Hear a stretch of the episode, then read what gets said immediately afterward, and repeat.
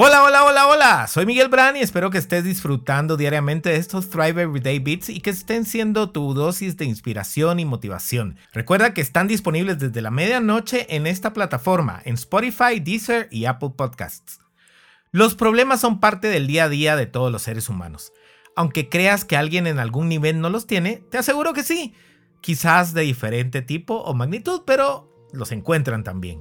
En el episodio 4, El lente de nuestro mundo, te planteo una forma distinta de verlos, o sea, como una oportunidad de aprender y crecer. Pero como dice Arjona, el problema no es problema, bueno, a menos que te quedes enfocado y trabado en el mismo más tiempo de lo que se necesita para procesarlo, asimilarlo, aprenderlo y hacerte responsable de empezar a solucionarlo. Porque sabes que no te estoy mintiendo cuando te digo que el quedarnos enfrascados en lamentarnos, quejarnos, estresarnos, angustiarnos y hasta caer en la autocomiseración no nos ayuda para nada a salir del mismo. O sea, no resuelve absolutamente ni rosca. Mucho menos el tratar de dar lástima o llamar la atención gritando tu contratiempo a los cuatro vientos o publicándolo en tus redes sociales favoritas. Bueno, te puedes quedar ahí si eres adicto a las preocupaciones, pero de eso hablaremos otro día.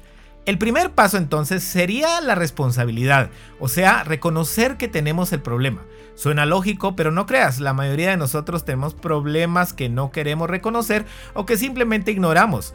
No te estoy acusando, no estoy acusando a nadie. Tú sabrás mejor que yo si este es tu caso.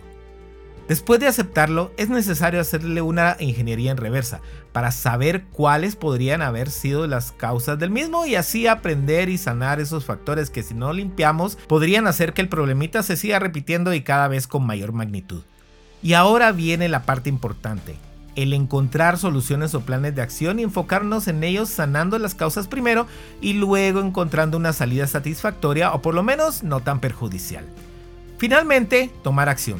Si solo tenemos planes y estrategias pero no nos movemos, seguiremos ahí trabadotes. Cuando nos quedamos estancados en el problema y neciamente nos quedamos trabados ahí, es imposible ver las posibles salidas del mismo. Simplemente no podemos estar preocupados y ocupados en soluciones al mismo tiempo. Obviamente saldrás si te enfocas y te ocupas. Sí, sé que me vas a decir que quizás yo estoy hablando porque no he tenido los mismos problemas que tú. Sin embargo, te puedo asegurar que sin importar cuál sea el problema, todo pasa y no pasará nada. Así que no se preocupen por el mañana, porque el día de mañana traerá sus propias preocupaciones. Los problemas del día de hoy son suficientes por hoy. San Mateo 6:34.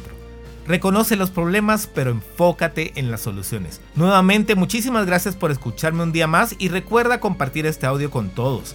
Alguien seguramente necesita estas palabras hoy. Hasta mañana y bendiciones.